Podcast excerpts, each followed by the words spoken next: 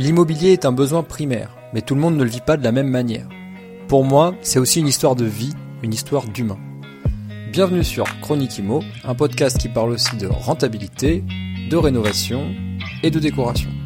En toute simplicité et sans bullshit, pour le plaisir et aussi pour vous partager ma passion.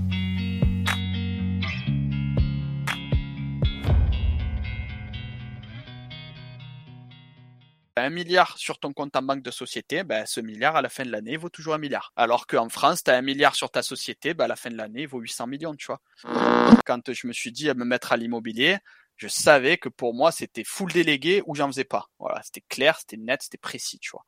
Donc, donc voilà, à vous de savoir, à vous de savoir ce que vous aimez, ce que vous n'aimez pas. Pour moi, indépendance financière, comme j'aime bien le dire, c'est euh, comment tu gagnes un maximum de, blé tout en te touchant les noix, tu vois. Tu as les apprenants et les agisseurs. Un apprenant, c'est quelqu'un qui va vraiment tout connaître sur le sujet avant de se lancer, alors que tu as l'agisseur qui, lui, va foncer puis apprendre en se trompant. Donc, on est lissé sur euh, trois ans euh, avec la plus-value euh, potentielle à la revente et les loyers, on est sur 12,3%, quelque chose comme ça, par mois, par an. Zéro bullshit évidemment. Salut à toi, bienvenue sur une nouvelle chronique IMO. Euh, Aujourd'hui, je suis pas tout seul, je suis accompagné de Clément. Salut Clément. Salut Mathieu. Comment vas-tu? Ça va, ça va nickel. Et toi Ça va, ça va super. Je suis hyper content de t'avoir sur le sur le podcast. Euh, on va parler d'un sujet euh, euh qui est qui est hyper intéressant. C'est l'immobilier quand on n'est pas un, un, passionné, on va dire, pas en tout cas pas pas autant que moi, j'ai l'impression. Yes. C'est un sujet qui te parle Yes, yes, exactement. On va dire que c'est pas le cheval d'investissement que j'aurais choisi en premier et que je choisirais aujourd'hui encore en premier, mais, mais j'y suis venu par la force des choses. Et en fait, bon, on se connaît bien, on est amis, et c'est aussi pour ça que je voulais euh, que tu partages, parce que je sais que tu vas, tu vas pas faire de galipette, tu vas être, tu vas être, Cache pistache. Avis, ouais, brut, brut dans ta façon de d'exprimer l'investissement immobilier tel que tu le vois. Ouais. Euh, c'est vrai qu'aujourd'hui, si tu écoutes chaque épisode, tu as peut-être l'impression qu'on est euh, tous, euh, tous les intervenants ainsi que moi, on est tous experts d'un domaine où on est tous passionnés, on vit, on mange, on dort immobilier. Et euh, c'est pas forcément le cas en fait, c'est pas forcément le cas de tout le monde. Et j'aime bien la façon de voir l'immobilier un petit peu comme Clément, même si c'est pas la mienne mais je trouve qu'il a son mot à dire et ça doit représenter aussi une grande partie des investisseurs puisqu'aujourd'hui, il faut savoir que l'investissement immobilier, euh, c'est euh, le deuxième sujet après euh, l'argent. Yes. et pourtant, c'est étroitement co connecté. L'un et l'autre, c'est deux sujets qui sont très connectés. Donc généralement, quand tu vas au restaurant, bah, tu parles de quoi? Bah, Tu parles d'argent, d'immobilier ou de sexe. Hein. C'est les trois sujets les plus, ouais. les plus, euh, voilà, les plus développés. Carrément, carrément, je suis d'accord. Si je te pose une question toute bête, ça représente quoi euh, l'investissement immobilier pour toi, euh, Clément? Ouais, bah comme tu l'as dit, en fait, c'est clair qu'il n'y a pas vraiment une façon d'investir. Je trouve qu'aujourd'hui, dans tous les investissements que l'on va avoir autour de nous, hein, c'est c'est vrai dans plusieurs choses. C'est-à-dire qu'il y a vraiment, ça dépend du temps que tu veux y passer et de la rentabilité que tu recherches car forcément l'immobilier aujourd'hui on le sait voilà c'est validé c'est c'est c'est plus approuvé c'est ce qui a fait le plus de millionnaires dans le monde etc et c'est ce qui va potentiellement encore en faire pendant de nombreuses années. Cependant il y a quand même encore une fois plein de manières de l'aborder. Si tu es dans une option par exemple où tu vas en faire le moins possible et donc être ok avec une rentabilité plus faible ou est-ce que tu vas en faire vraiment ton cheval d'investissement ton cheval d'indépendance financière et vraiment tout donner pour que ça aille encore plus vite. Et dans ce cas-là, tu vas y donner tout ton temps et devenir, comme tu l'as dit, un expert, euh, tout connaître en travaux, en notaire, euh, en acquisition immobilière, quoi, tu vois. Mais euh, il ouais. y a toujours cette option où, euh, ben, on appelle ça souvent le, le, bon père de famille, tu vois, qui va juste investir grâce à des amis et qui va potentiellement juste faire une rentabilité de quelques pourcents et préparer sa retraite. Donc il y a mmh. plein d'options et ça dépend. Moi, pour moi, c'est toujours ces deux facteurs-là. Quand on parle d'immobilier, moi, ce que j'ai compris très tôt, en fait, c'est mmh. que ça prenait des compétences, comme tout dans la vie, lorsque tu veux obtenir des résultats. Mmh. Et donc, lorsque on me présentait cela, moi, clairement, dès le départ, je regardais en fait quelles compétences j'avais besoin. Donc déjà, je voyais qu'il y avait beaucoup d'interactions humaines, ce qui pour moi n'était ouais. pas quelque chose qui me passionnait de base parce que je venais déjà de faire des études en commerce et j'avais vu à quel point ça me filait la diarrhée euh, d'avoir à gérer des gens, d'avoir à discuter avec eux et surtout lécher des culs. Voilà, moi ça c'est un truc qui me saoule. Et comme on le dit souvent, il y a deux types de marketing. Il y a le marketing Je complète donc la phrase de Clément puisqu'on a été coupé pendant l'enregistrement. En fait, il voulait dire qu'il y a deux types de marketing, le marketing push et le marketing pulse, et il explique euh, la différence euh, juste après. Donc ouais, c'est lorsque le marketing pulse, c'est lorsque tu vas vraiment comme un peu à la pêche en fait, lorsque tu vas laisser ton bouchon euh, à la surface de l'eau et attendre tranquillement que ça pite. Ou alors tu vas avoir le marketing push, là où tu vas typiquement le vendeur Zara ou le vendeur euh, plutôt Brice euh, d'aller voir le client et lui dire est-ce que vous avez besoin d'aide, on a telle promotion, regardez nos t-shirts, regardez nos ceintures, tu vois, et que tu vas lui casser les couilles. Et j'ai remarqué qu'en immobilier, il y avait quand même pas mal ça, parce que tu étais tout le temps en train d'essayer de faire bah, descendre le prix déjà de vente, négocier, ensuite négocier euh, les prêts bancaires. Tu es tout le temps en train en fait de graisser la patte à quelqu'un en fait en immobilier, hein, qu'on le veuille ou non. Euh, Que ça soit ton banquier, euh, que ça soit ton acheteur, enfin ton vendeur. Euh, la, la, personne à qui tu vas acheter, ensuite la personne qui va louer ton bien, ensuite euh, les notaires, etc. Donc en fait les travaux, tu vois, es, en fait c'est de la négociation permanente. Tu vois, je pense que tu es d'accord avec ça. Hmm. Et, euh, et moi, du coup, c'était pas du tout un trait de caractère que j'aimais. En fait, j'aimais pas toujours aller demander aux gens. Alors, c'est intéressant d'avoir cette, cette, que ce soit en business, en bourse ou whatever, tu as toujours quand même une composante humaine. Tu dois toujours à un moment hmm. donné avoir une interaction avec tes clients, avec tes fournisseurs, et tu dois ah, avoir quand même. te dire. Ouais. Dis-moi.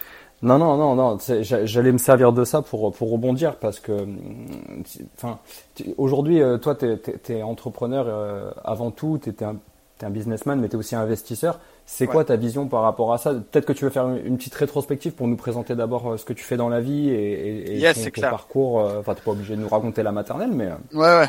Non, c'est clair, c'est vrai que je me suis pas présenté dans l'oublié bonne manière. Mais c'est vrai que je m'appelle du coup Clément, j'ai 30 ans et toutes mes grosses dents. Et actuellement, donc, je vis en Thaïlande. Je suis expatrié de France depuis 6 ans. Et bah, depuis 6 mm. ans, euh, c'est la date à laquelle euh, j'ai commencé à entreprendre également sur Internet. Et donc, j'investis depuis dans l'immobilier depuis 3 ans maintenant. Donc, mm. ça a été un peu particulier parce qu'en toute transparence, j'ai eu beaucoup de résultats donc en business, enfin particulièrement en e-commerce, et j'ai aussi au même moment reçu des héritages, voilà, par rapport à des des, des affaires familiales. De ce fait, je me suis retrouvé avec un capital euh, sur les bras en fait, et ce mm. capital-là, j'ai décidé. C'est un peu spécial parce qu'en fait, euh, donc j'avais une somme, euh, voilà, en toute transparence, hein, on, est, là, on s'en fout, on dit des chiffres, on parle pas chinois. J'avais à peu près 100 000 euros on va dire, à mhm. investir. Et de ce fait, je m'étais dit, OK, 100 000 euros, il y avait mieux à faire. Clairement, dans ma tête, je me disais, avec 100 000 euros à l'époque où je les ai reçus, c'est-à-dire à peu près 2018, fin 2018, à cette époque-là, euh, honnêtement, il y avait, euh, il y avait les crypto-monnaies qui avaient quand même une énorme potentiel de croissance. Il y avait aussi mon business. Je pouvais clairement mettre ces 100 000 euros dans mon business. Et je mm. pouvais également euh, mettre euh, ces 100 000 euros dans la crypto-monnaie. Voilà, c'était les deux choses qu'il y avait devant moi qui, qui potentiellement m'auraient donné, bah, si j'avais mis en 2018, euh, j'aurais clairement fait x3 ou 4 de, de, depuis en crypto-monnaie. D'accord. Ah ouais. Mais la chose, la chose qui est intéressante, c'est que ces 100 000 euros, euh, je les ai euh, acquéris en fait, donc c'est 100 000 euros euh, qui était une partie donc de bénéfices de mes de mes entreprises, mais également une partie d'héritage. Et la part d'héritage que j'avais reçue de ces 100 000 euros, mmh. ce qui était intéressant, c'était qu'elle provenait de l'immobilier. Elle provenait en mmh. l'occurrence de mon grand-père qui avait investi donc à Marseille il y a très longtemps, qui avait acheté donc un petit appartement et qui avait aussi sa maison principale. Et de ce fait, donc c'était vraiment cette cette espèce, j'ai eu cette espèce d'idée de me dire mon grand-père aurait été aurait été super content que dans un sens, je euh, prolonge son héritage et que je continue sa stratégie, tu vois. Ouais, je comprends. Et je m'étais dit, il aurait été fier de savoir parce que si j'avais dit à mon grand-père, ouais, papy, euh, là, les, le souk, tu vois, parce que souvent ça se passe comme ça. Souvent, les grands-parents aiment aussi léguer leur héritage de leur vivant pour voir un peu le bonheur que cela procure chez leurs petits enfants. Je trouve ça d'ailleurs très cool. Mm, mm, mm. À bon entendeur, bon entendeur, si vous voulez donner maintenant. Mais euh, je trouve ça, je trouve ça très intéressant parce que c'est, on a vraiment cette transmission. Et de ce fait, du coup, donc bon, lui pour lui, ça n'a pas été le cas, mais je me dis que s'il l'avait fait et qu'il m'aurait dit euh, ouais tu vas faire quoi de cet argent? Et que j'avais dit bah écoute là euh, il y a un petit shitcoin là que j'ai repéré, euh, j'ai le nez creux, tu vois je vais balancer ça au calme, un peu d'ETH, un peu de BTC, je pense qu'il m'aurait mis mais une tarte en travers le nez. Eh ouais. Et c'était tarte de menuisier, tu vois, donc main un peu rugueuse, tu vois, je pense que j'aurais pas apprécié. Donc, euh, tu vois un peu l'idée. Et, et pareillement en business en ligne, tu connais les grands-parents, tu leur parles de vendre des... Tu vois, là, je suis en train de vendre des objets que j'achète en Chine, mais en fait, j'ai pas de stock. Je les envoie de Chine à mes clients en France et Ouais. je prends une marge au passage. Bref, le gars, il aurait, il aurait capoté. Parce que pendant longtemps, c'était ton business model, c'est ça? Le, le, le dropshipping. Ouais, c'est ça. Bah, en, en tout cas, fin 2018, c'était grâce à ça que je mangeais. J'étais en drop pur et simple où je balançais euh, de la bonne merde de Chine, euh, où j'inondais la France de merde chinoise. D'accord. Et euh, on prenait en compétence. Attention, ne juge pas. Bien Mais sûr, bien de sûr. ce fait, euh, forcément, si à cette époque-là, donc à l'époque où j'étais, j'aurais mis 100 000 euros dans mon e-commerce, donc potentiellement pour le faire passer au 2.0, c'est-à-dire en faire une marque et commencer vraiment à scaler avec influenceurs et tout, bien évidemment que ces 100 000 euros m'auraient rapporté beaucoup plus. Ouais. Mais sachant que j'avais une main devant et une main derrière aussi à cette époque, hein, c'est-à-dire que fin 2018, oui, je vivais du web, mais j'avais pas non plus de gros euh, background, donc euh, j'étais assez seul dans ma famille, donc on n'a pas ce filet de sécurité où on se dit bon au pire je suis broke, euh, j'ai de la famille, tu vois. D'accord. Là c'était vraiment, je me retrouvais un peu seul au monde et je me suis dit ok là aujourd'hui t'es seul au monde, oui le business tu peux faire beaucoup d'argent, oui la crypto c'est potentiel, c'est un potentiel de fou. Mhm. Mais quand même, je me disais, écoute, au pire des cas, si vraiment, tu vois, et c'est là que l'immobilier c'est intéressant, c'est que l'immobilier c'est très, c'est tangible. Le business en ligne et la crypto, euh, c'est du vent. Mhm. en quelque sorte. Si on, si on parle vrai, euh, c'est du vent. C'est-à-dire que le business en ligne, voilà, comme on l'a dit, le dropshipping, c'est une espèce de site web, donc c'est un tas de pixels, euh, et tu fais transiter des pixels d'un point A à un point B. C'est des numéros qui transitent sur un compte dont tu ne vois jamais la couleur tu ne touches jamais l'argent, t'as rien dans les mains, tu vois. Alors que l'immobilier, euh, bah, tu te loges grâce à l'immobilier. Et donc j'ai vraiment eu cette réflexion. La première de me dire que mon grand-père aurait été fier que je Mm. prolonge en fait son héritage, sa stratégie, et puisque c'était quelqu'un qui l'a joué très safe et donc qui était toujours euh, vois, très près de son argent. Et c'est la raison pour laquelle, euh, bah, grâce, euh, on va dire, à, à la chance, à la religion, à ce qu'on veut, à Dieu, bah, j'ai quand même eu la chance d'avoir un héritage parce que c'est pas le cas de toutes les familles. Mhm. Et de ce fait, grâce à ce grand-père qui était très précautionneux, qui était très euh, protectionniste avec son argent et donc qui a investi dans l'immobilier très tôt, donc on a pu avoir, donc en l'occurrence moi et mon frère, un super capital euh, au niveau euh, héritage. Et Ouais. donc je me suis dit, euh, donc dans un premier temps, ça serait super pour lui de prolonger sa stratégie. Il serait fier de voir que euh, ben, son argent ne part pas dans un bitcoin euh, qui n'existe pas, qui a été créé par un japonais dont on ne sait même pas l'existence. Et dans un second temps, je me suis dit aussi, moi, ça va me faire un filet de sécurité où au pire des cas, il y a un cataclysme. Vraiment, euh, le business en ligne, ça marche plus. La crypto, ça s'effondre. C'était un scam, c'était une bulle. Ouais. Et euh, je me retrouve vraiment une main devant, une main derrière. Eh bien, euh, je suis à l'abri, tu vois. Vraiment, si tu prends le scénario catastrophe à moins d'une bombe nucléaire parce que Poutine a pété les plombs, Ouais. je me retrouve quand même donc grâce à ces donc on va en parler euh, plus tard de la stratégie je vais vous expliquer où j'ai où j'ai investi le- quelle rentabilité j'ai obtenue euh, trois ans plus tard Yes. c'est intéressant d'ailleurs parce que j'ai eu l'appel récemment avec euh, avec le- la personne qui à qui j'ai délégué l'achat de mes biens immobiliers Mhm. et donc on a fait le bilan et donc je connais aujourd'hui la rentabilité euh, pure euh, plus-value comprise de mes biens au bout de trois ans donc on, on va en parler ensuite Génial. mais donc voilà un peu l'idée, c'est que je m'étais dit vraiment l'immobilier, d'accord, oui, il faut être un expert. Je me voyais pas commencer à négocier les crédits, les machins, les patins couffins. Ouais. Mais par contre, je me voyais quand même en avoir dans mon portefeuille pour cet aspect sécurité, cet aspect où je me dis, euh, il y a une cata- il y a une catastrophe, euh, Internet n'existe plus, il y a plus de crypto-monnaie, il y a plus rien, on retourne, on retourne à l'âge de pierre. Ouais. Euh, eh bien, j'ai un studio, euh, je peux y vivre. Euh, tu vois ce que je veux dire? Et Ah ça, ouais, c'est quand même quelque chose que aucun investissement euh, provide. Tu vois, que ça soit la bourse, que ça soit la crypto, que ça Ouais. soit le business, aucun investissement sur terre Hmm. ne provide, ne, ne, ne fournit, pardon pour l'anglicisme, Ah, ne fournit la sécurité que fournit l'immobilier, dans le sens où de pour que l'immobilier s'effondre, à moins que vraiment tu aies un vice de, de construction et que ton immeuble s'effondre, Ouais. Dans tous les cas, tu as un studio, tu as un toit, quoi, tu vois. Tu as Ouais. de la pierre, comme on, comme on appelle cette bonne vieille pierre, quoi, tu vois. Et Ouais. donc c'est pour ça que je me voyais à un moment donné en avoir dans mon portefeuille.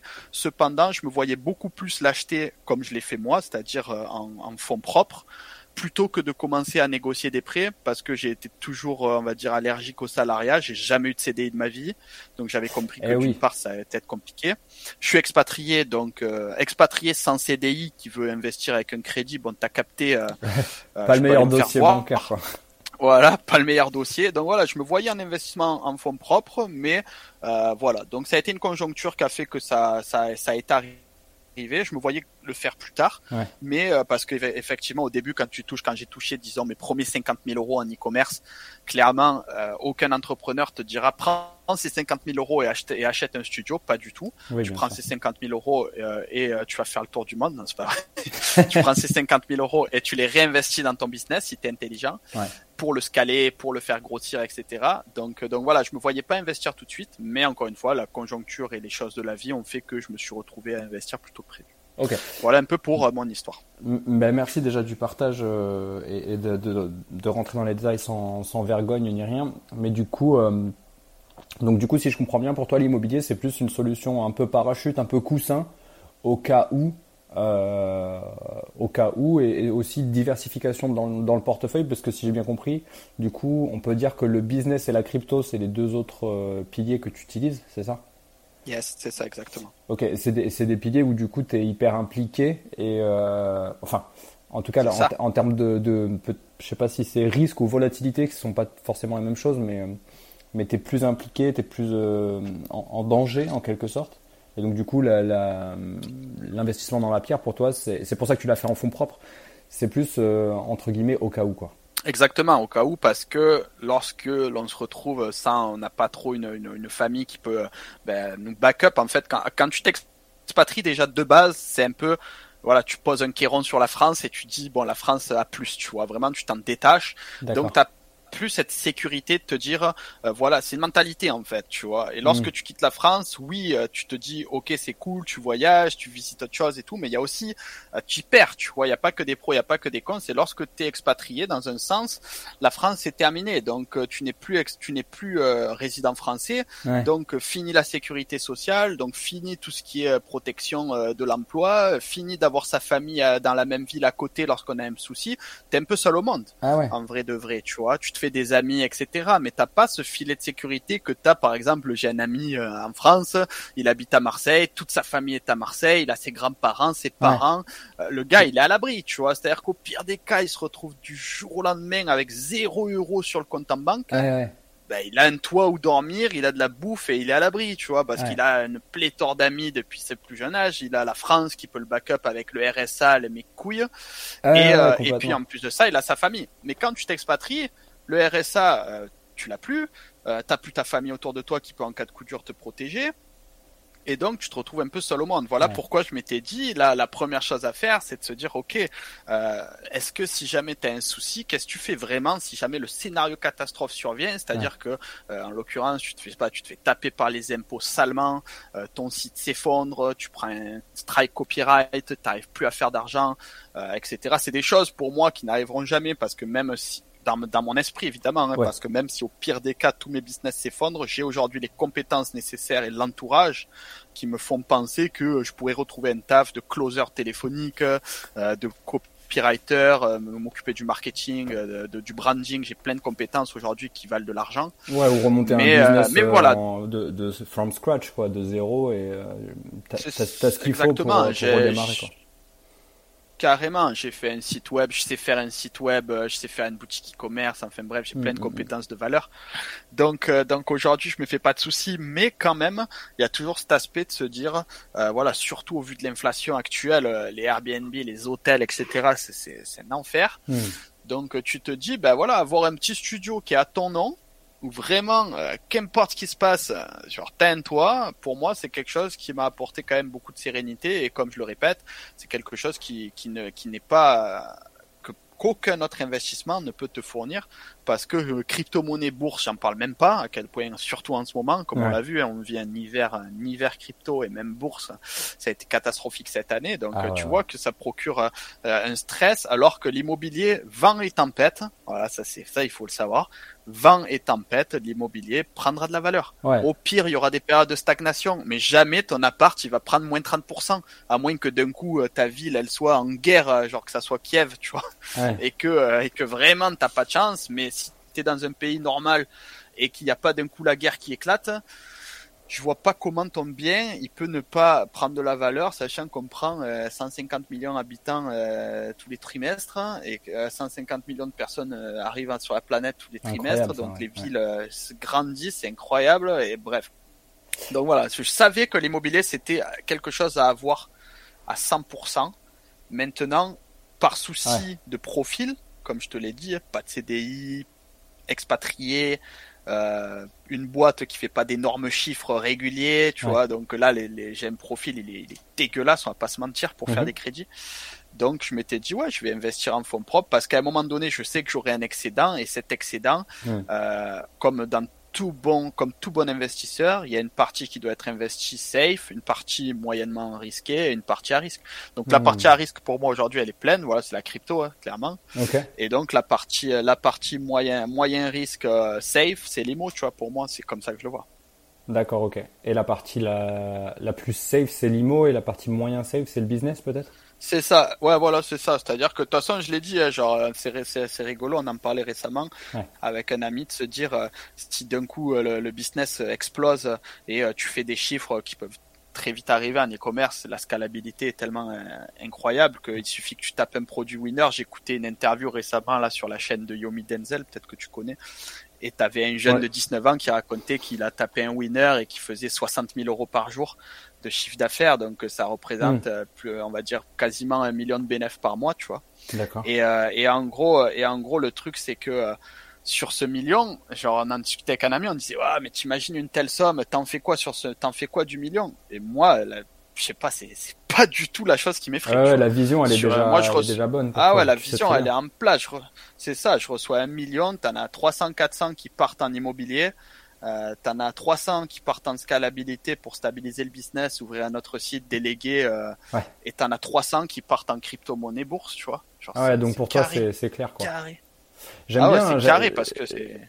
Je, je, me permets parce que franchement c'est ça me permet aussi de recontextualiser aussi euh, le, le, sujet du jour, à savoir que même si tu détestes ça, c'est-à-dire euh, un petit peu ce que tu disais, euh, négocier, graisser la pâte entre guillemets, c'est-à-dire avoir toutes ces interactions et donc du coup créer de la friction dans ta journée parce qu'elle est découpée. Un coup tu es avec le notaire, un coup tu es avec la banque, un coup tu es avec les agences, un coup tu fais des visites, un coup tu repasses, tu fais une contre-visite avec un, avec ton, ton entrepreneur du bâtiment, etc.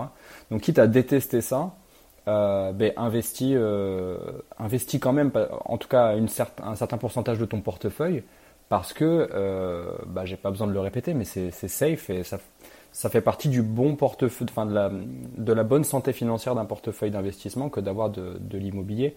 Après, peu importe que tu sois expert ou pas, c'est pour ça que tu vas nous expliquer, si tu veux bien maintenant développer euh, la façon dont tu as, dont as investi, je pense que ça peut aussi aiguiller bah, la personne qui écoute et qui est pas qui se reconnaît pas en fait dans le dans le schéma d'expertise ou dans, dans, le schéma de, de vivre l'immobilier au quotidien un petit peu comme moi quoi. Ouais, c'est ça.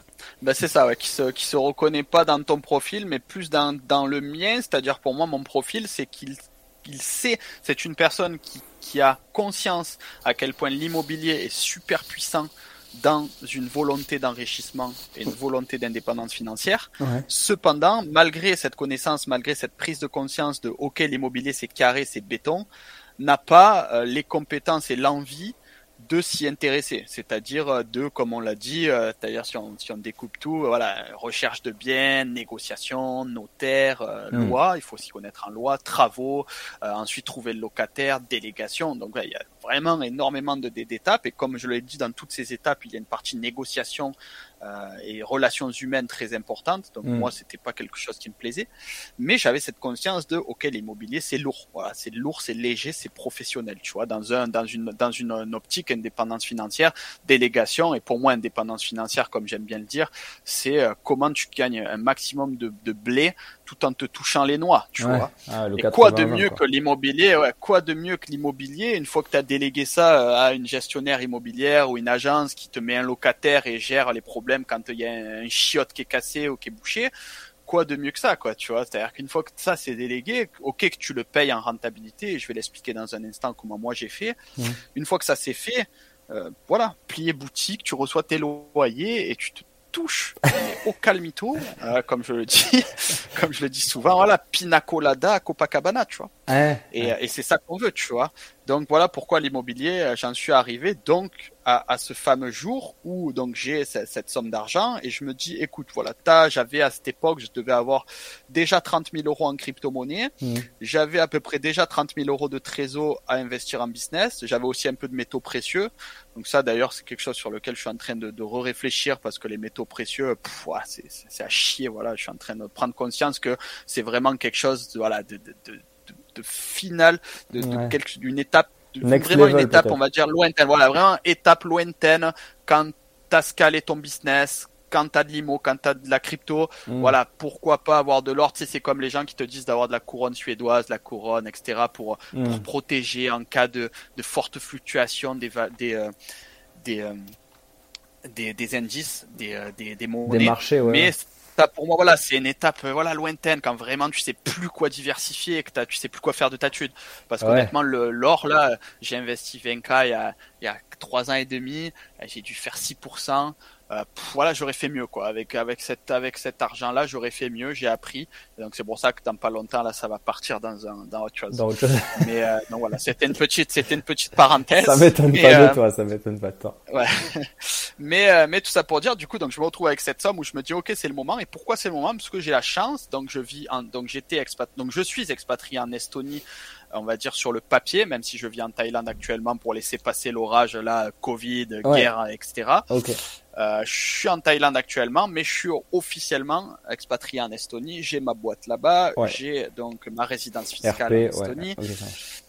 et donc, je me retrouve donc à être en Estonie et par la force des choses à côtoyer beaucoup d'entrepreneurs et beaucoup d'investisseurs qui habitent en Estonie et par la, la, chance ou la force des choses, j'ai un ami à moi, donc peut-être que tu connais, Romer Armato, à qui je place un mm. énorme big up et qui potentiellement sera une, une excellente personne d'ailleurs à, à, interviewer ah parce que pour le coup lui c'est vraiment euh, c'est vraiment immobilier à fond et donc immobilier à l'étranger vraiment quelque chose d'intéressant et donc il a créé sa société qui est d'accompagner euh, des entrepreneurs français, des investisseurs étrangers, en fait français idéalement dans un premier temps, mais maintenant il, propose à tout le monde d'investir en Estonie, tout simplement. Okay. Peut-être qu'avant on peut faire un petit disclaimer sur l'Estonie parce que je sais que ça, ça paraît exotique comme ça euh, en, en à l'audio, si, si tu n'as jamais entendu parler de ce pays, etc.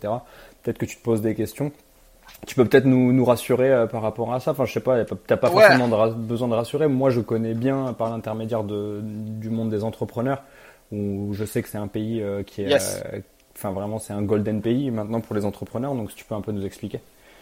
Yes, exactement. Pour en fait, je suis parti en Estonie en 2017, été 2017, parce que je cherchais à m'expatrier. Je commençais à faire des chiffres en business et j'étais en auto-entreprise en France et j'étais hors de question que je passe en SAS là et commencer à me faire y rentrer. Puis de toute façon, c'est même c'est même pas pour les taxes vraiment que j'ai quitté. Moi, je suis marseillais, donc euh, j'ai vécu ma vie dans le sud-est, Marseille, Montpellier, Toulon, mm. et, euh, et, voilà, je, la France, je m'y voyais pas y vivre. Euh, voilà, j'aime pas du tout les mentalités, la, la, manière dont ça évolue, et je vois pas du tout d'avenir dans ce pays. Et c'est intéressant d'ailleurs qu'on en parle au niveau immobilier, même si toi tu es spécialiste.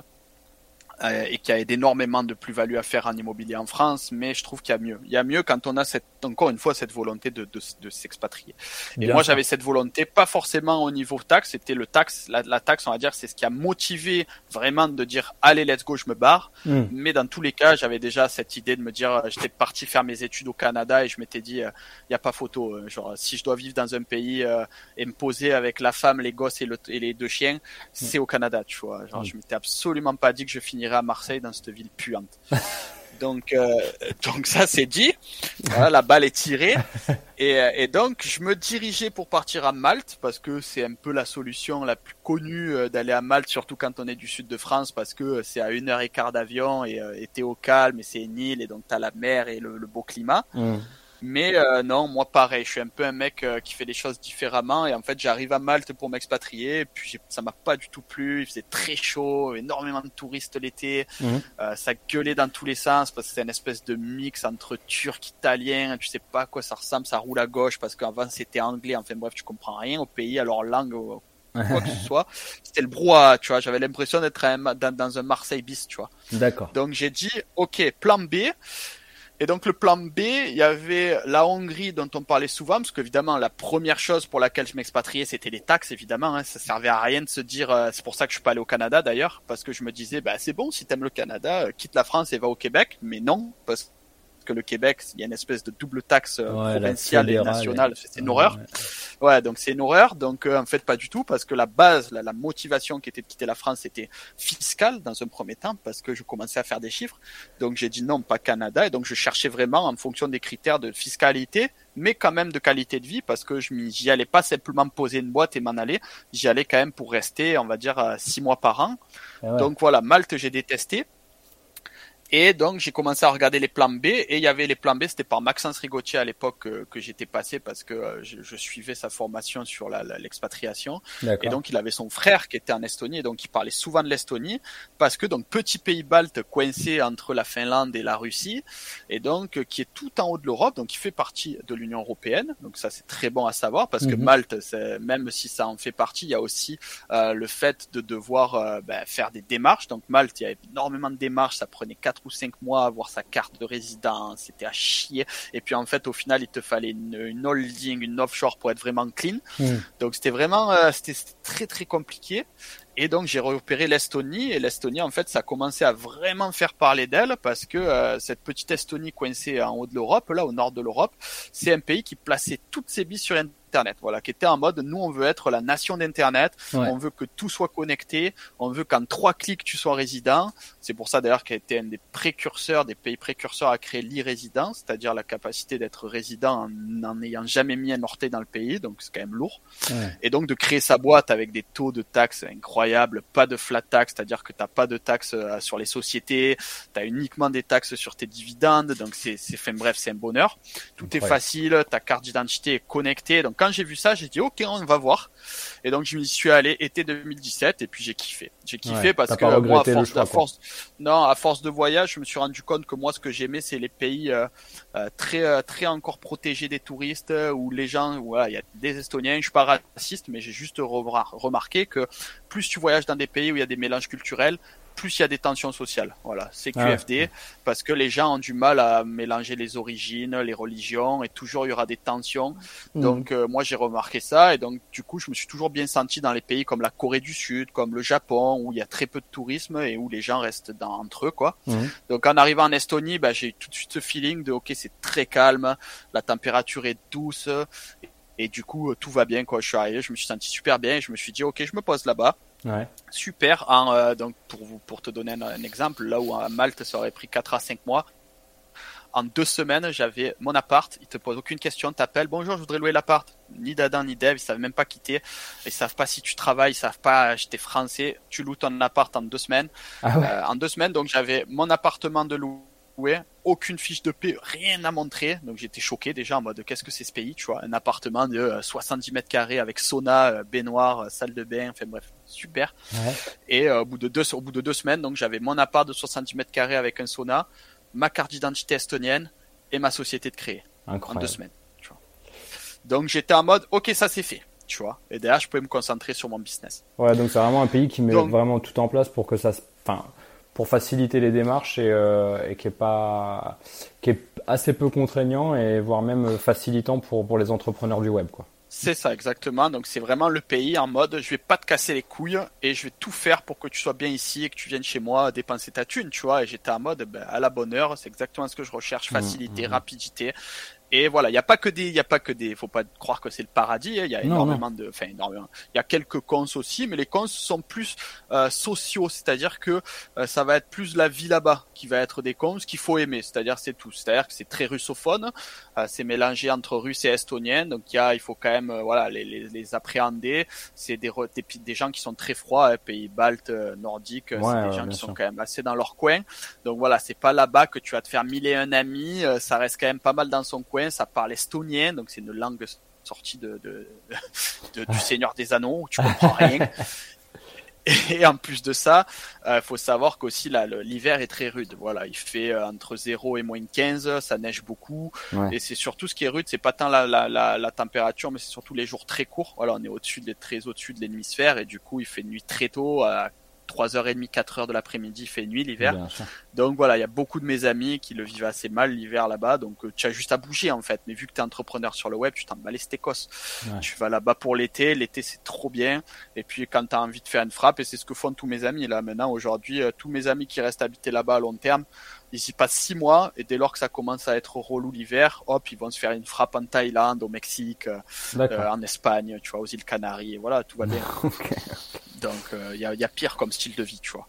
Et du coup, voilà comment t'en es arrivé? Donc tu t'installes là-bas, tu fais tes démarches, t'es installé, tu fais bon, tu vides ton business et euh, comment du coup tu investis dans l'immobilier une fois sur place? C'est ça. Et du coup, une fois là-bas, forcément, ben, on se fait plein de contacts et je rencontre une personne donc qui crée son business et, j'ai été un, de ses tout premiers clients parce que c'était tout le début, mais voilà, j'avais confiance en la personne, je savais qu'elle était carrée. Et donc c'est une personne qui a créé, donc ça s'appelle Life Invest pour ceux qui veulent aller voir et ça c'est en fait tout simplement donc Romer Mato qui a créé cette société donc qui est un accompagnateur. Euh, pour les investisseurs qui veulent investir en Estonie en totale délégation. C'est-à-dire pas se renseigner sur quoi que ce soit, euh, il te fournit un bien immobilier, locataire à l'intérieur, il t'annonce une rentabilité et point, point très, tu vois.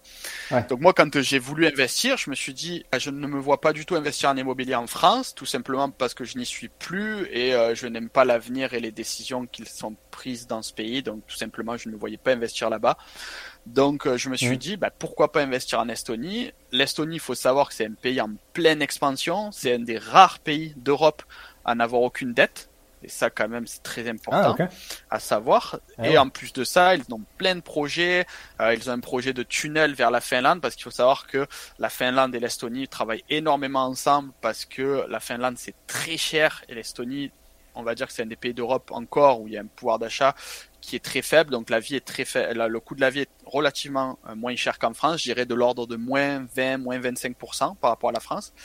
Donc tu te trouve à avoir énormément de transit entre la Finlande et la Russie et l'Estonie, donc parce qu'il y a beaucoup de Russes et de Finlandais. Il y a un petit peu la même manière qu'il se passe avec la France et la Suisse dans les transfrontaliers, c'est-à-dire les personnes qui hmm. vivent en Estonie et travaillent en Finlande ou vivent en Estonie et travaillent en Russie parce qu'il y a cette espèce hmm. d'aspect où la vie est moins chère en Estonie et les salaires sont plus élevés en Finlande et en Russie. Donc, donc par rapport à ça, je voyais le potentiel et surtout en discutant avec mon ami qui a vraiment poussé la réflexion, il m'a dit vraiment c'est un pays qui va vraiment prendre de la puissance dans les années à venir, tout simplement parce qu'elle se focalise sur Internet et donc c'est pour ça qu'aujourd'hui il y a énormément de startups qui vont en Estonie, il y a un écosystème startup très important là-bas, en l'occurrence les, fondateurs de Skype, les fondateurs de TransferWise, donc qui aujourd'hui a été. Ah j'ai vu ça sur mon compte. Pas de bêtises.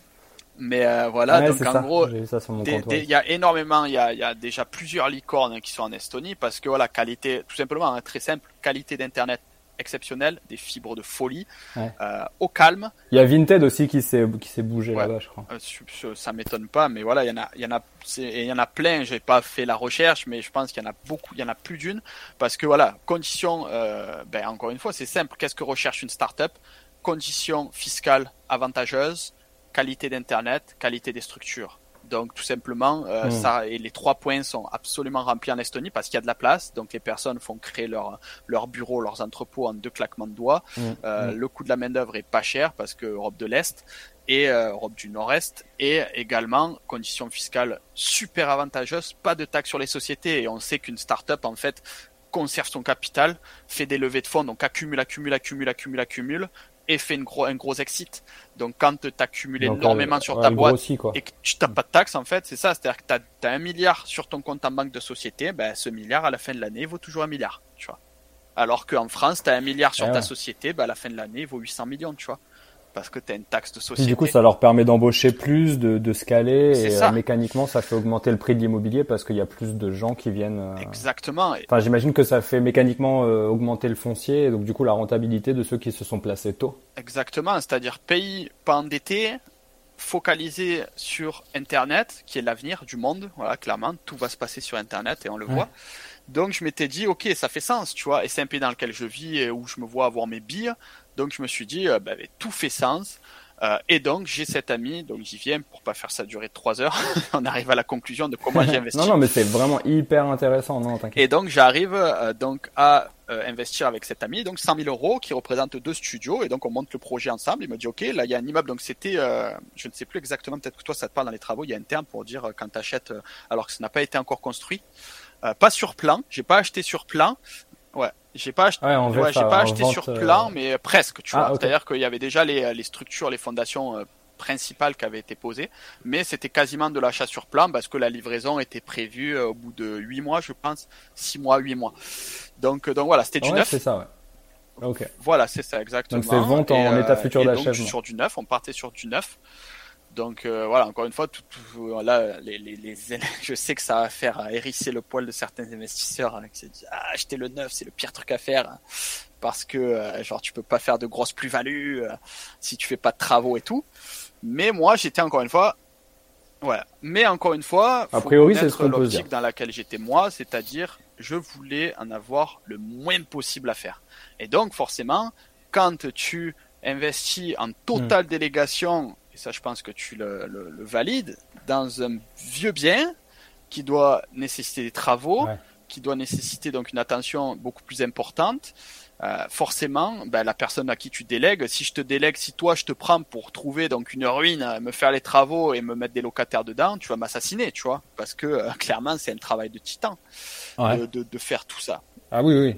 Donc moi je voulais quelque chose de facile, quelque chose qui allait pas m'emmerder, donc forcément du neuf garanti deux ans euh, sur tout problème qui pourrait survenir, euh, que ce soit tuyauterie, euh, toiture, etc. Tout ça, c'était quand même intéressant pour moi. Je me suis dit, oula, ok, pendant deux ans, rien qui peut me toucher.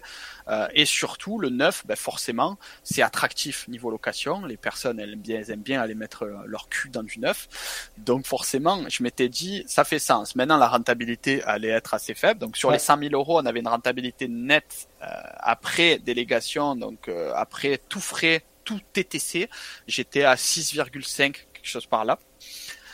Ce qui était pour moi euh, très cool, très cool. Parce qu'encore une fois, on parle de la rentabilité nette, euh, c'est-à-dire annuelle, mais hors plus-value. Et eh ouais, voilà. Non, mais merci de le, merci de le souligner parce que ça, c'est important euh, quand on achète de l'immobilier.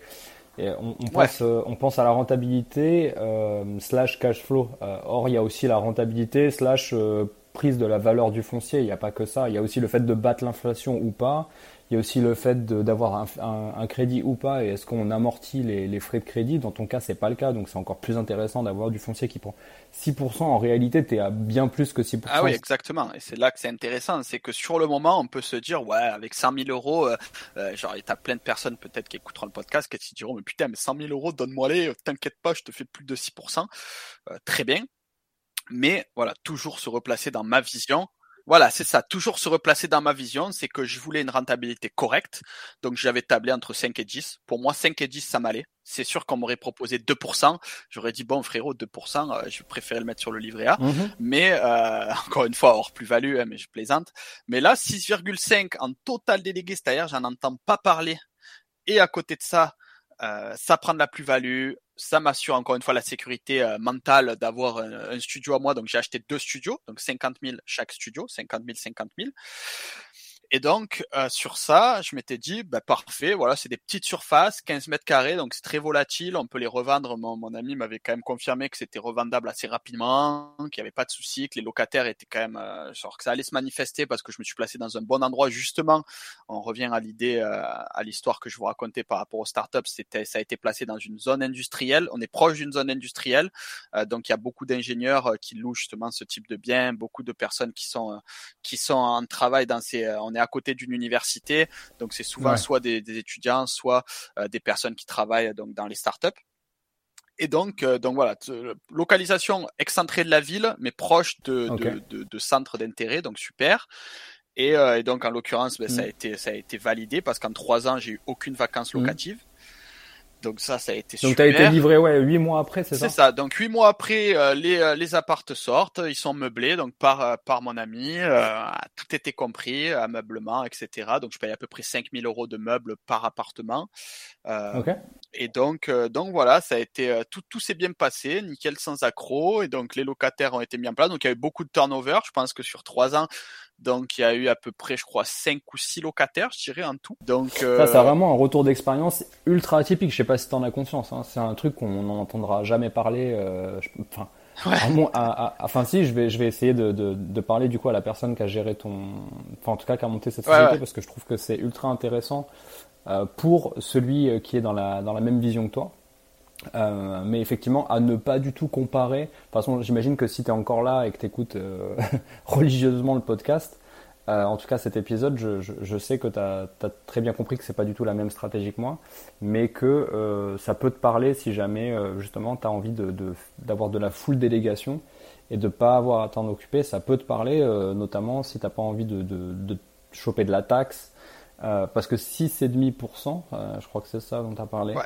En net-net, sur un truc où tu n'as rien à faire, c'est pas du tout comparable avec du neuf en vente euh, en l'état futur d'achèvement en France. Ça n'a rien à voir. C'est pas du tout comparable à un Pinel ou à, ou à quoi que ce soit de similaire en France. Si tu passes par un gros réseau type Bouygues, Vinci, Nexity en France, euh, si tu arrives déjà après la taxe à choper les 2%, tu es déjà. Euh, t'es déjà hyper content quoi. Donc, ah ouais non c'est ça c'est ça c'est ça c'est pour ça encore une fois c'est la différence entre acheter dans un pays qui est déjà surchargé qui est déjà où il y a énormément de gens euh, et un pays en pleine évolution, euh, comme on pourrait dire par exemple pour la Hongrie, je sais qu'il y a la Géorgie aussi, il y a l'Estonie, et c'est là que, que j'invite les personnes qui veulent investir à, à, à, se, à se poser des questions, parce que la France, c'est pas la seule option. Il y a beaucoup de personnes, il suffit de faire une petite frappe. Alors moi, j'avais la, la chance de d'être dans le pays, donc de voir le pays, comment il se comporte, et puis d'avoir un ami aussi qui, qui est devenu spécialiste de ça. Donc j'avais pas le nez dans, parce que c'est quand même, euh, c'est, c'est quand même fastidieux hein, d'investir à l'étranger ça il faut bien le savoir. Et c'est la raison pour laquelle j'étais prêt à lâcher, euh, je crois que ça me coûte 2% de rentabilité de, de, de, de prendre cette personne-là, mais, mais j'étais absolument prêt à les payer quand je voyais la charge de travail que ça représentait ne serait-ce que de mettre, c'est ça, ne serait-ce que de mettre le nez dans les lois estoniennes pour comprendre tout le bazar, ensuite trouver les biens, ensuite aller chez le notaire, ensuite mettre les locataires en place, acheter les meubles, etc. Enfin bref, c'était, il y avait des étapes, mais elle me faisait chier liquide, tu vois, vraiment, rien que d'y penser, tu vois. Et je me disais, à aucun moment, mais vraiment à aucun moment, et je sais pertinemment que si j'avais pas eu cet ami à cet instant précis euh, devant moi qui me propose cette opportunité, enfin que je vois en tout cas qui est cette opportunité devant moi, jamais j'aurais investi en Estonie. Parce que jamais je me voyais mettre le nez dedans, tu vois. J'aurais pris ces 100 000 euros et j'aurais fait ce que j'ai dit précédemment, c'est-à-dire que euh, j'aurais probablement mis tout en IMO, euh, tout en business, pardon, ou tout en crypto. Mais j'aurais jamais investi en, en IMO en Estonie comme je l'ai fait sans être accompagné et sans, sans laisser 2% de renta parce que je me, je me disais non, j'ai absolument pas envie. Tu vois, là récemment, il y a un turnover de, de locataires qui a eu lieu. Je te parle de ça il y a deux semaines. Deux semaines, j'ai un locataire qui part. Euh, je reçois un email. Salut Clément, c'est pour te dire que voilà, il y a un locataire qui s'est barré. Euh, pas de souci, il y en a déjà un qui rentre dans trois jours. Point. Voilà, c'est la seule chose que j'ai reçue. Donc jamais, donc jamais un mois de vacances locatif depuis le début. Jamais un mois de vacances et euh, et encore une fois, euh, voilà, un simple email juste pour me préciser. Depuis trois ans, la seule chose que j'ai à faire, c'est de temps en temps euh, une, une caution à rembourser euh, ou une, une assurance habitation à payer à l'année. Tu vois, voilà, c'est donc deux trois deux trois clics sur ma banque pour faire des virements. Ça a été toutes les tâches que j'ai fait euh, pendant trois ans et donc, pour arriver donc aujourd'hui euh, à la conclusion que vous attendez tous, qui sont combien donc t'as rapporté ces appartements en vente nette. Il faut savoir donc que mon ami là m'a confirmé, sérieux, on lâche les chiffres, et vous le saurez dans le prochain épisode. si vous vous abonnez, si vous lâchez un pouce.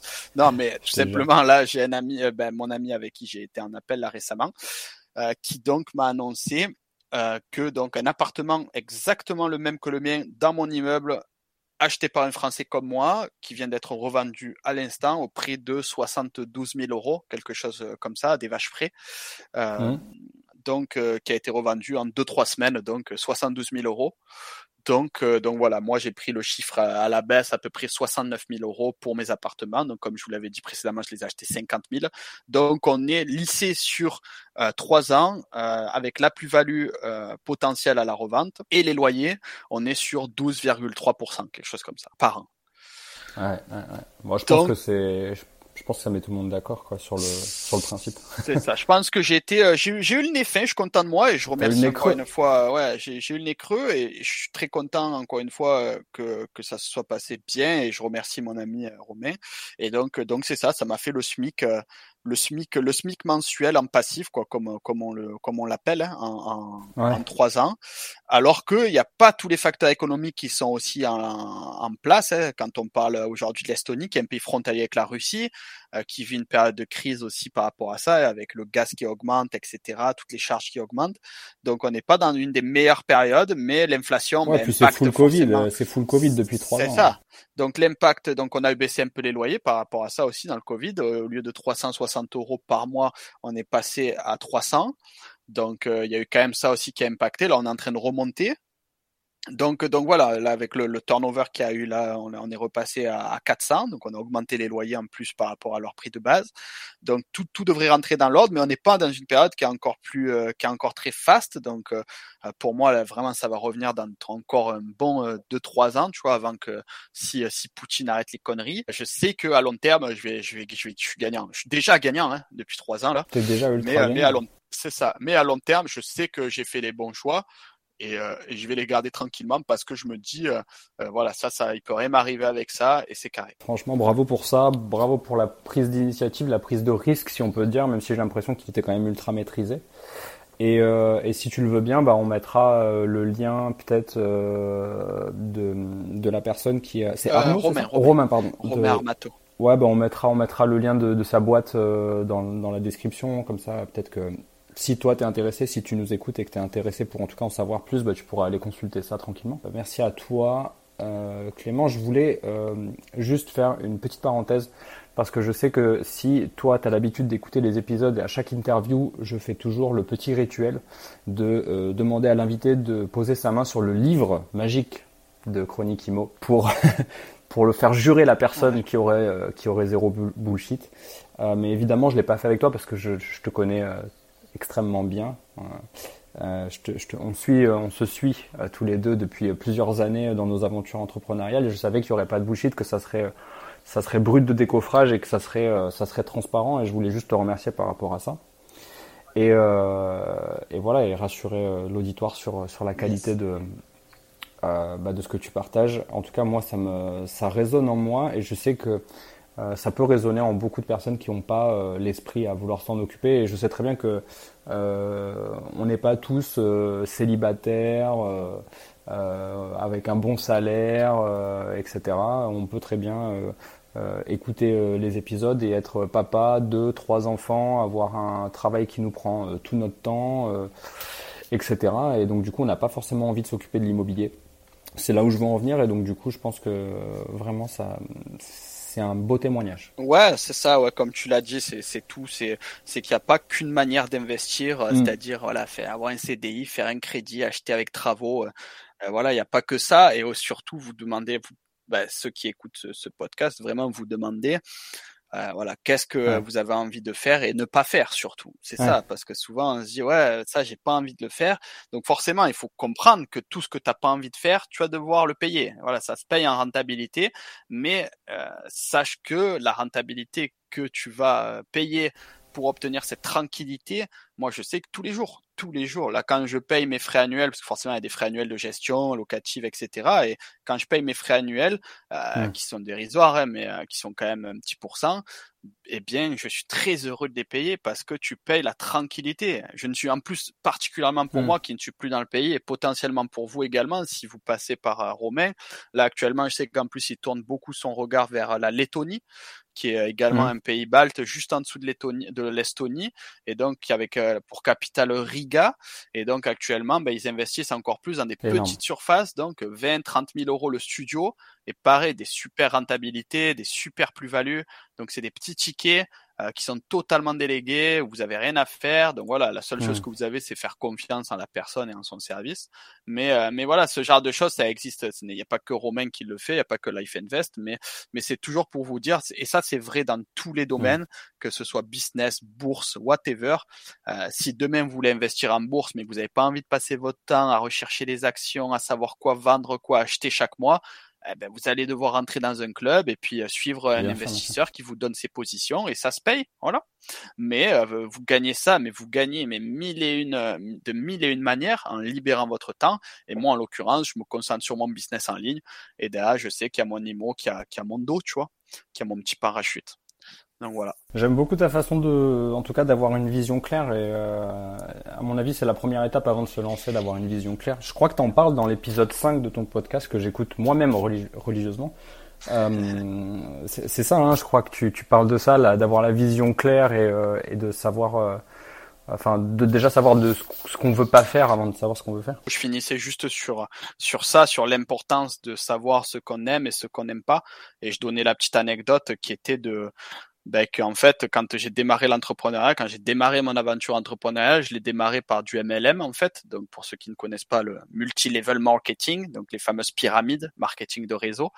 Et en fait, euh, ben, dans ce genre de choses, tu passes tes saintes journées, mais véritablement à lécher des culs, tu vois. C'est-à-dire que tu, tu cours après les gens pour qu'ils achètent tes produits, tu cours après les gens pour qu'elles rentrent dans ton dans ta pyramide là et qu'elles rentrent en dessous de toi et j'ai détesté ça de A à Z, tu vois, parce qu'encore une fois, je savais ce que je n'aimais pas, c'est-à-dire devoir courir après les gens pour leur vendre ma cam euh, ou pour euh, négocier des choses, ça me gavait, tu vois. Donc forcément, vu que je savais que je n'aimais pas ça, quand je me suis dit à me mettre à l'immobilier, je savais que pour moi c'était full délégué ou j'en faisais pas. Voilà, c'était clair, c'était net, c'était précis, tu vois. Donc, donc voilà, à vous de savoir, à vous de savoir ce que vous aimez, ce que vous n'aimez pas. Mais, mais si tu as encore une fois comme moi un peu euh, pas la phobie, parce qu'il faut savoir être un bon négociant dans tout. Hein. Là, je faisais des commandes avec des, euh, des fournisseurs chinois pour mon entreprise. Il faut que j'ai affaire à des gens aussi, mais pas placer, pas placer autant de temps et autant d'importance dans la négociation. Et vu que l'immobilier c'est quasiment que ça, ben je m'étais dit non, moi je veux pas le faire. Je suis prêt à laisser 2-3% de rentage, je m'en fous mais je veux pas avoir à faire ça, tu vois. Et donc voilà pourquoi j'en suis arrivé à cette conclusion et je suis très ravi de l'avoir fait. Ça me gêne pas du tout d'avoir 6% au lieu de 9. Ça me gêne absolument pas. Tu vois, parce bah, que je sais ce que surtout que lycée sur euh, sur les trois années, ça te fait du 12, donc euh, même un peu plus, donc euh, c'est c'est propre quand même. Ok. Ouais, voilà, c'est ça. Donc, On arrive sur la fin du, du podcast. On a juste une, une petite partie qui s'intitule les 10 mini-questions. Euh, donc si t'es chaud, je vais t'envoyer des questions. Donc c'est assez binaire. T'as le droit de les commenter évidemment, mais l'idée c'est que tu me donnes ton ton premier ressenti, euh, ta première réponse, celle qui te vient le plus vite. Ok. T'es chaud? Ok, d'accord. Vas-y. Alors, épargner ou investir? Investir. Ok. Patrimonial ou rentable? Rentable. Rentable tout de suite. Bourse ou IMO IMO. T'es pas du tout placé en bourse du coup? J'étais, mais j'ai retiré comme l'or en fait. Ça m'a gavé parce que j'ai compris que euh, j'y passais pas assez de temps pour que ça soit rentable en fait. Faire de l'investissement père de famille en bourse là et apprendre du GAFAM là, Google, Facebook, Amazon, etc. Euh, pas pour l'instant. Tu vois plus tard, mais pour le moment, comme je t'ai dit, j'ai beaucoup plus de leviers à faire avec euh, avec la le business en ligne ou la crypto. Alors justement, la transition est parfaite. La prochaine, c'est crypto ou IMO Crypto. Ok. Là, tu parles de ta préférence, là, du coup. Ce que, ce que tu as fait. Ouais, ouais, je parle là, si, ouais, là, pour le moment, surtout particulièrement dans le temps où on est actuel, où tout est bas, là, si je recevais par, par inadvertance 100 euh, 000 euros sur le coin du pif, je sais que là, je rechargerai un max en crypto. Ok. Bon, la prochaine, elle fait aucun doute pour toi, à mon avis. Rénover soi-même ou faire rénover? Faire rénover. T'es pas, on est d'accord que t'es pas, t'es pas tout quoi. Non, carrément, non, non. Même si je suis débrouillard, je me vois pas du tout aller commencer à me renseigner sur la peinture, la tuyauterie ou l'électricité. Euh, la prochaine, c'est se lancer en direct ou se former avant?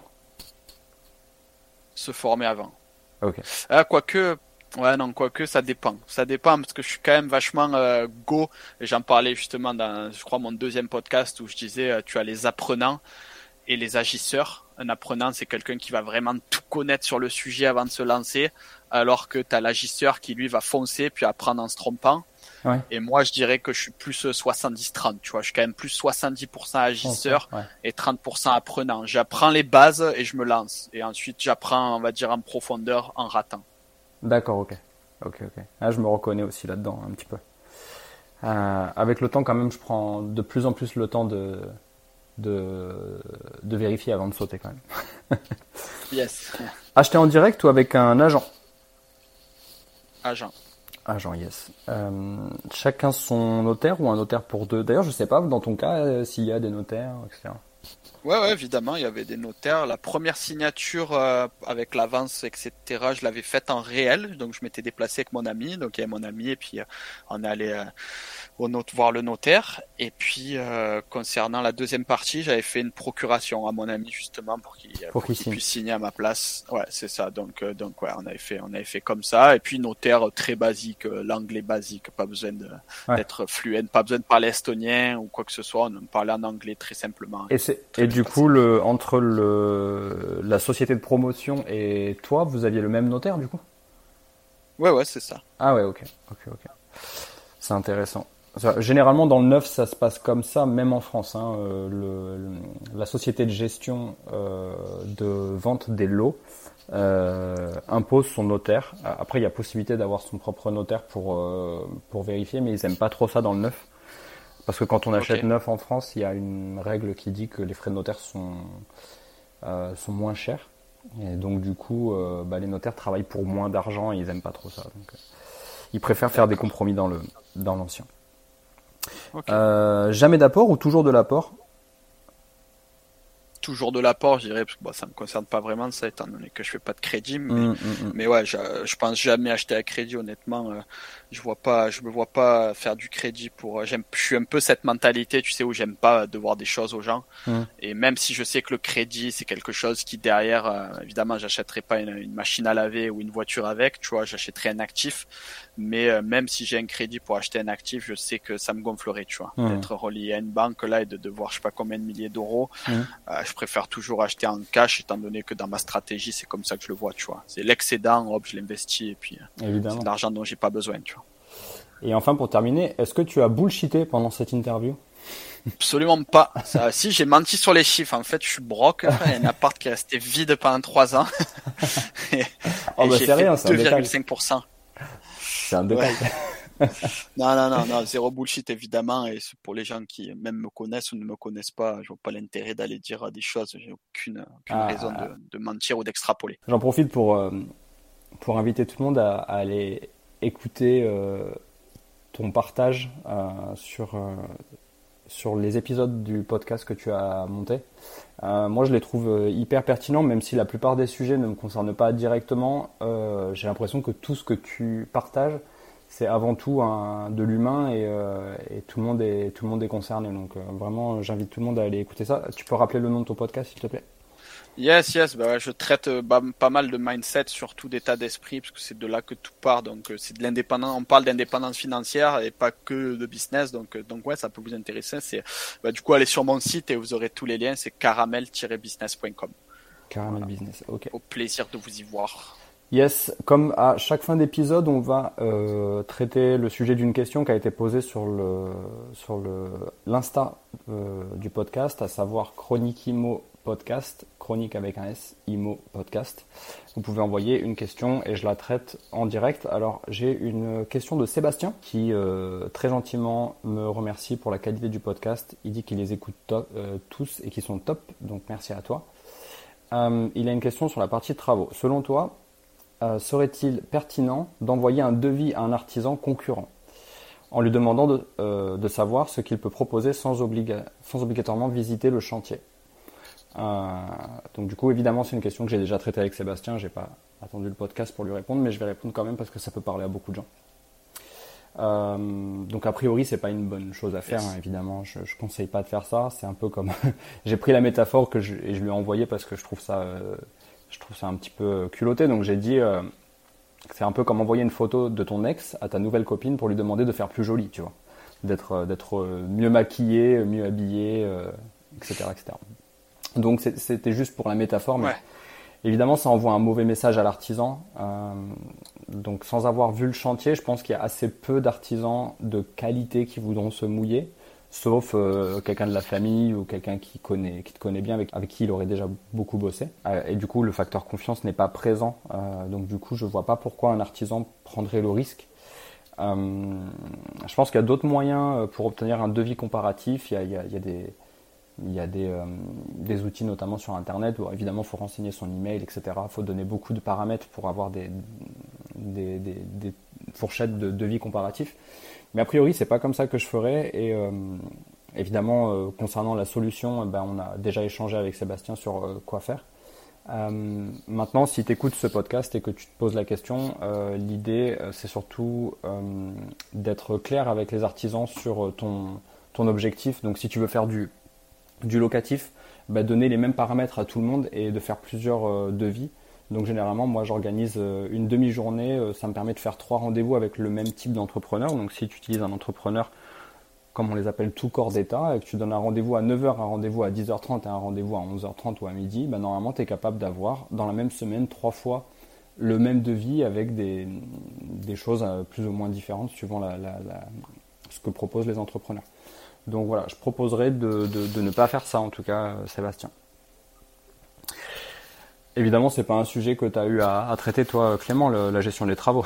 ouais, non, non, évidemment, non, ça n'a pas été, ça pas été quelque chose qui, euh, qui a été euh, à traiter. Ouais. C'est pas facile, hein, ça fait vraiment partie des sujets les plus, euh, les plus délicats, la gestion des travaux, et ah bah souvent, je suis contacté pour, pour cette partie-là. J'imagine. Bah moi, c'était pour ça justement que je passais sur du neuf, hein, pour m'éviter cette partie-là où je devais faire appel à des artisans, savoir quel est le meilleur, quel est le meilleur prix, est-ce que c'est des chapacans qui vont me rétamer le bien ou pas. Non, j'avais préféré euh, investir en neuf avec garantie euh, de construction et, point de barre. Ok. Euh, concernant la recommandation, la recommandation de la semaine, je propose à Clément de nous recommander quelque chose. Ça peut être n'importe quoi, un, outil, un, média, que, quelque chose que tu as découvert récemment ou pas, que tu as envie de nous recommander. Bon, bah, je pense dans la continuité, je dirais que bah, je vous recommande d'aller euh, d'aller euh, visiter euh, Life Invest, c'est-à-dire le, le, site, le service de, si je dis pas de bêtises, si je vous dis bien le site, c'est ouais, Invest .eu donc lifeinvest.eu et ouais bah allez euh, allez allez vous renseigner sur ça si jamais ça vous intéresse que ce soit expatriation Estonie parce qu'il fait aussi ça de l'accompagnement euh, pour les expatriés donc pour s'installer en Estonie ou pour investir en totale euh, délégation à distance je sais qu'il a déjà fait ça d'aider à investir des, des investisseurs qui n'ont jamais mis un pied en Estonie et qui sont en France donc, donc voilà, bah, vu que vu que ça colle pas mal genre à tout ce qu'on a parlé, ouais, je pense que c'est la ressource que, que je vous donnerai. Super. Bah merci beaucoup Clément et puis je te dis euh, à la prochaine. Merci encore. Merci à toi. À bientôt. Salut.